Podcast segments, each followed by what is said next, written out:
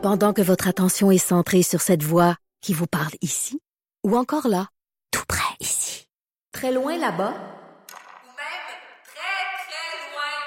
Celle de Desjardins Entreprises est centrée sur plus de 400 000 entreprises partout autour de vous.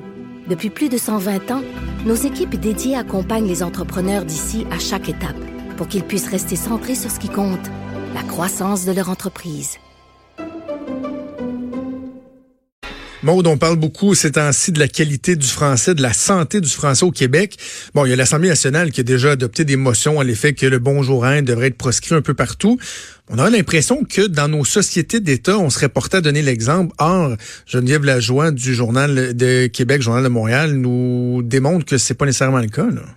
Non, le bonjour hi et maintenant le suivant, next, pour passer à la caisse. Euh, ça se passe à la SAQ, donc c'est euh, c'est des gens qui se sont confiés au bureau euh, parlementaire du, euh, du journal, donc qui ont rapporté cette situation-là. La SAQ qui assure que c'est pas, tu sais, c'est pas normal, mettons, tu sais, c'est pas une situation endémique.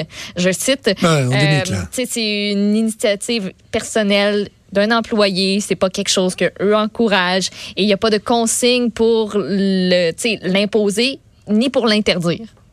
Donc, tu sais, c'est comme à la guise de l'employé de se dire, ben, euh, pour euh, mes clients, ben, je, je dis bonjour, hi. Suivant. quelle réaction moche. Quelle réaction moche de la société d'État. Moi, il me semble, il devrait dire, écoutez, on n'a pas le contrôle sur tout ce que nos employés disent ou font, mais savez-vous quoi? Il n'y avait pas de directive, mais ce que vous soulevez comme point fait en sorte que on va réagir promptement, on va envoyer une, di- une directive et de dire que dans une société d'État, d'une province où la langue officielle est le français, qu'on n'est pas une province bilingue, vous allez dire bonjour et vous allez dire suivant. Si un client qui veut vous parler en anglais, OK, vous switcherez en anglais. Mais la primauté au français, il me semble que c'est pas compliqué, que nos sociétés donnent l'exemple. Oui. Ah oui, je te, je te, je te suis là-dessus. Là. Ça m'offense pas beaucoup, beaucoup, mais tu soulèves un bon point. Oui, mais c'est là que ça commence. là. bonjour. ouais. Oui, le- la oui. SAQ sur la 1. Oui, mais moi vous le dire, moi. Moi vous le dire, quoi dire.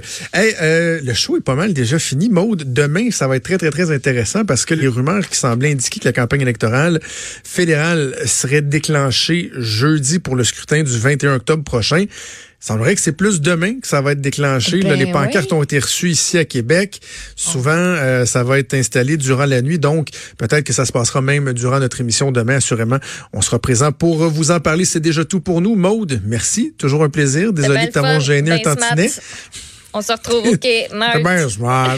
Merci à Joanie à la mise en onde et à Mathieu à la recherche. C'est Sophie qui s'en vient. Nous, on se donne rendez-vous demain à midi. Ciao!